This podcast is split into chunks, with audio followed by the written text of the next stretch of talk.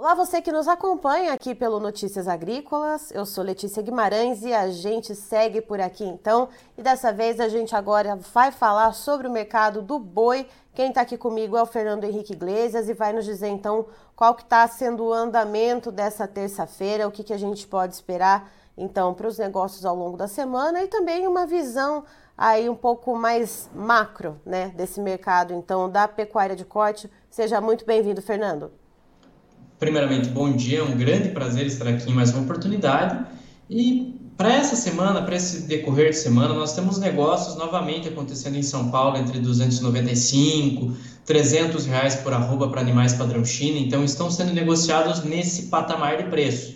Mas para eles irem um pouquinho além dessa, desses 300 reais, falta alguma coisinha ainda. Ainda está faltando algum elemento que justifique a indústria pagar acima desses 300 reais. Por enquanto, esse 300 é o teto do mercado do boi nesse momento e, enfim, as negociações continuam acontecendo nesse patamar de preço. E que elemento-chave seria esse, Fernando? Ou é, isso é um exercício de adivinhação, futurologia que a gente precisa exercer? Ou a gente já tem uma ideia de que peça está faltando nesse quebra-cabeça para avançar um pouquinho, então, desses 300 reais? Temos sim. Vamos voltar para o mesmo período que a gente tinha no ano passado, 2022. É, ano passado, a paridade cambial nessa época do ano era de 5,50, 5,60. Quando nós falamos de preço pago pela tonelada da carne bovina no mercado internacional, estava acima de 7 mil dólares a tonelada.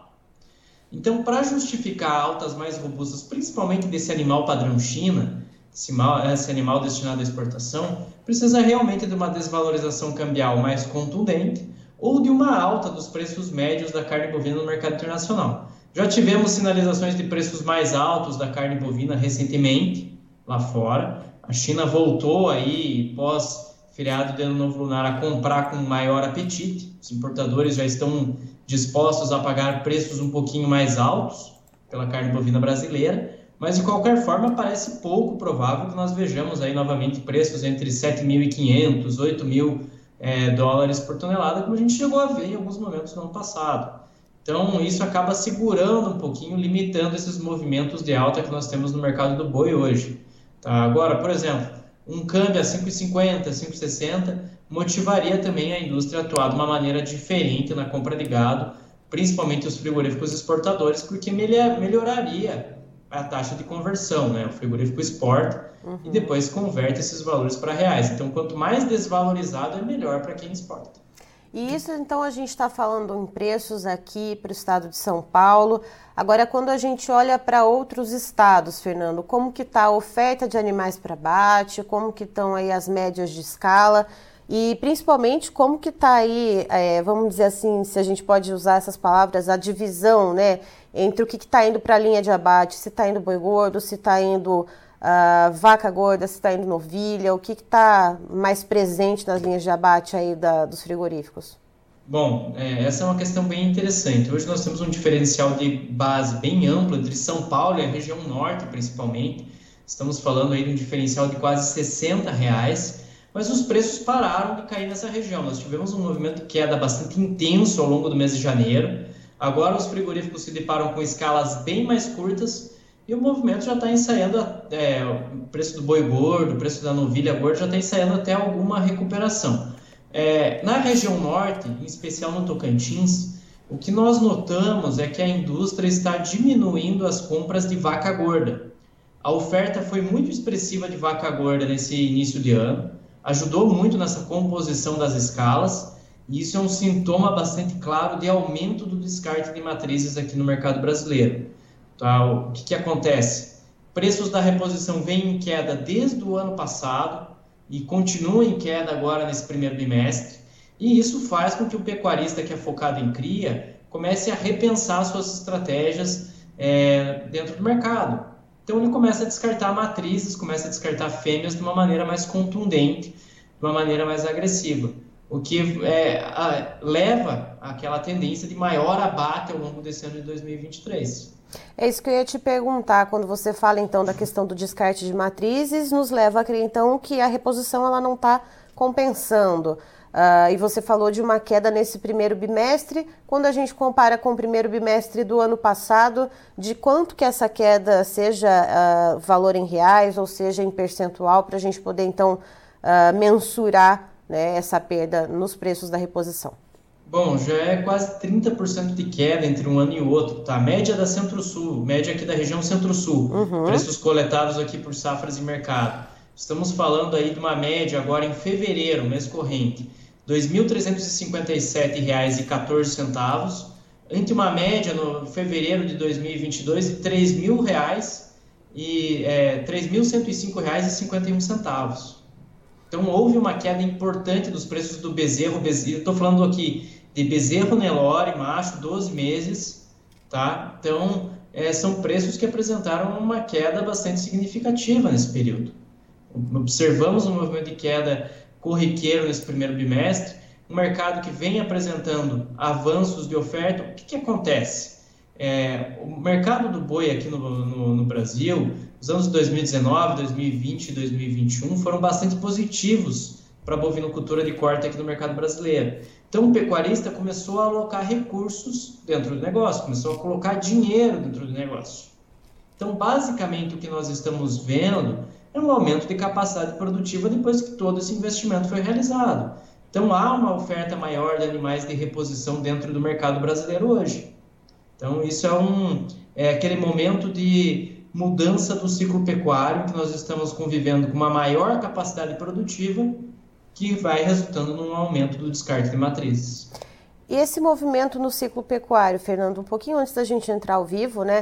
Uh, a gente sabe que existe, né, justamente a chamado de ciclo, uh, mas você comentou que esse ano de 2023 ele está sendo um pouquinho diferente, está sendo um pouco desafiador além da conta. Uh, o porquê disso e como que isso está influenciando justamente então nesse descarte de fêmeas? Está sendo acima do que era esperado, acima do que é normal para a sazonalidade? Na verdade, esse descarte de fêmeas ele vai muito bem de acordo com aquilo que o mercado esperava para esse ano. Uhum. Tá? É, um, é um ano de maior capacidade produtiva, de expansão produtiva, mas isso não quer dizer que não seja problemático para o pecuarista. Tá? Basicamente, vai conviver com uma rentabilidade, com uma margem um pouquinho mais apertada. É aí que entra a gestão de risco do negócio, aí que entra uma gestão de comercialização muito eficiente para aproveitar as melhores oportunidades possíveis para travar preço, as melhores oportunidades possíveis para fazer, para garantir o resultado do negócio. Tá? Então esse ano, um ano de, principalmente para quem trabalha com cria, vai ser um ano de grandes desafios para o setor. Vai ser um ano bem, muita, com muitos percalços a serem superados. Então é um ano que você não vai ter margem para cometer erros. Você precisa ter tudo muito na ponta do lápis para conseguir ter um resultado positivo. E aí, dessa forma, né, o pecuarista ele pode ser muito eficiente ali na questão uh, do trato com os animais, da produção né, e, e, da gestão ali da propriedade, mas que tipo de ferramenta, que tipo de mecanismo uh, ou quais fatores ele deve observar ou se utilizar como ferramenta uh, para poder justamente se proteger, poder é, aproveitar a oportunidade de negociação, como você disse, né, que esse ano vai ter que ser muito de atenção a isso? Antes de mais nada, a primeira coisa é acompanhar os fundamentos do mercado, acompanhar as tendências de mercado, o que está acontecendo aqui no Brasil, como é que está a situação em relação aos nossos concorrentes, situação da China, que é o nosso grande importador de carne bovina, quais são as tendências para o ano. Tá? Isso é fundamental, ter um apanhado de informações sólidas que faça com que o pecuarista consiga tomar as decisões da maneira mais assertiva possível. Então, básica e lógico, temos as ferramentas disponíveis no mercado aí para travamento de preço, tá? Seja é, é, usando a B3, seja usando opções, OTC. Então, tudo isso ajuda nessa é, no dia a dia de mercado para que ele consiga com, é, ter um melhor resultado possível. E, Fernando, uma última questão que está um pouco uh, fora do escopo do que a gente costuma conversar a respeito de mercado do boi aqui no Brasil. Estou uh, até com uma colinha aberta aqui no computador que hoje cedo a agência de notícias internacional Reuters trouxe essa informação de que o Ministério da Economia da Argentina anunciou uh, um programa de controle de preços para reduzir o custo de cortes populares da carne bovina em meio à inflação lá no país. Uh, e durante uma coletiva de imprensa, uma autoridade do Ministério da Economia da Argentina disse que alguns cortes populares da carne teriam preços reduzidos em torno de 30%, mas não deu mais detalhes. Uh, como que isso pode, de repente, afetar a questão de consumo? Como que isso, tá, isso pode se relacionar de alguma maneira aqui com o Brasil? Enfim, Bom, só para a gente tentar traçar algum panorama, porque é uma notícia muito de agora de manhã. Tá, legal. O governo argentino, ele recentemente tem esse hábito de tentar segurar preços, meio que é, suspendendo vendas, proibindo exportação, tomando medidas que vão contra o livre mercado. Nesse caso, isso desestimula inclusive o pecuarista argentino a investir dentro do rebanho, a colocar dinheiro dentro do negócio. Isso gera muita incerteza. Uma das causas do encolhimento do rebanho da Argentina vai além do clima, né? Nós estamos é, em seguida os anos de laninha. O mesmo laninha que quebrou a safra de grãos na América do Sul nos últimos anos também prejudicou a qualidade das pastagens na Argentina. Mas não é só isso. As decisões do governo da Argentina, como por exemplo, suspender a exportação de carne bovina lá em 2021, influenciou nas decisões do pecuarista que colocou menos dinheiro dentro do negócio. Ele vive num ambiente de grande incerteza. Então, por conta dessa incerteza, ele vai colocar menos dinheiro, vai investir menos dinheiro dentro da pecuária, e isso vai ser refletido numa menor capacidade produtiva. Tanto que o momento da Argentina dentro do, dentro do ciclo pecuário é diferente do momento brasileiro. O Brasil está num momento de expansão produtiva, enquanto a Argentina está naquele momento de menor capacidade produtiva. Hoje o Brasil, inclusive, ele está, em termos de capacidade produtiva, ele está com uma larga vantagem eh, na comparação com os nossos grandes concorrentes.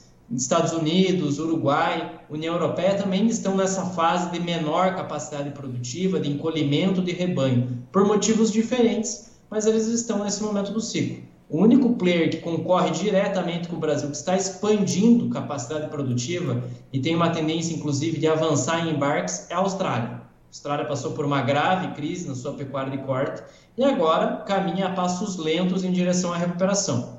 Como a gente precisa lembrar, bovinocultura é uma atividade de ciclo mais demorado. Então, mesmo esse processo de recomposição acontecendo na Austrália, demora a ser traduzido em ganho de capacidade produtiva. Estamos vendo isso só em 2023. A bovinocultura de corte lá na Austrália estava em crise desde 2018, 2019. Tá? Começou a sair da crise ano passado e agora está ensaiando cada vez mais uma retomada num ganho produtivo melhor. Mas, de qualquer forma, o Brasil hoje é a grande alternativa de fornecimento de carne bovina em escala mundial. Reúne preços competitivos, uma enorme capacidade produtiva e a capacidade de atender os mercados mais exigentes ao redor do mundo. Então, pra, em termos de exportação, é muito seguro afirmar que o Brasil vai ser líder global de exportação mais um ano, com alguma tranquilidade. Certo. Fernando, muito obrigada pelas informações. Você e o pessoal da equipe das Safras e Mercado são sempre muito bem-vindos aqui com a gente. É sempre um prazer participar aqui no Notícias Agrícolas e até a próxima. Boa tarde a todos. Até.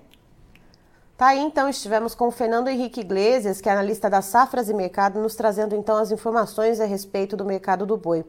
E uma grande, uh, um, um, número que chama bastante atenção, que o Fernando trouxe para a gente, é a questão então da queda nos preços uh, então do bezerro para reposição. Segundo ele, então, quando a gente compara uh, esse primeiro bimestre do ano, ainda que a gente esteja no decorrer de fevereiro, né, que o bimestre não tenha se encerrado, com o primeiro bimestre do ano passado, existe uma queda de 30% no preço do bezerro para reposição ou seja, uma diferença nesse ano do preço de R$ 2.357 para um preço para o bezerro do ano passado, isso média no preço do centro-sul do país, uh, para um Nelore macho de 12 meses, uh, para o ano passado, então, comparando, R$ 3.105. Ou seja, essa queda de 30% no preço Uh, então, isso, isso mostra muito né, a questão do descarte de matrizes, está né, tá tudo muito interligado. Segundo o Fernando, aqui no estado de São Paulo, a gente segue tendo negócios aí, principalmente para exportação,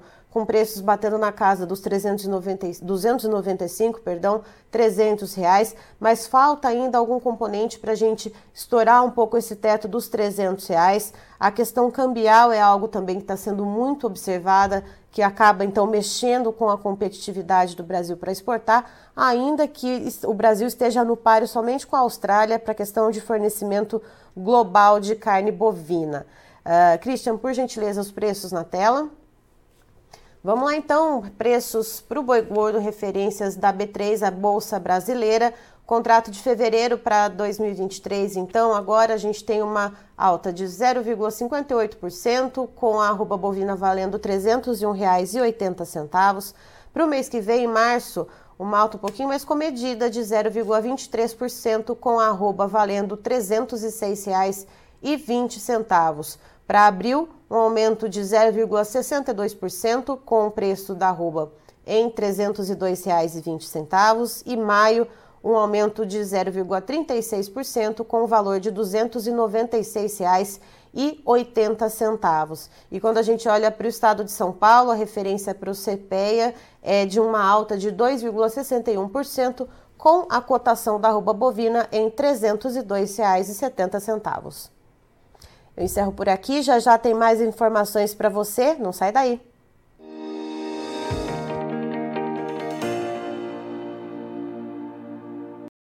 Participe das nossas mídias sociais no Facebook Notícias Agrícolas, no Instagram arroba Notícias Agrícolas e em nosso Twitter arroba Noteagri. E para assistir todos os vídeos, se inscreva no YouTube, na Twitch, no Notícias Agrícolas Oficial.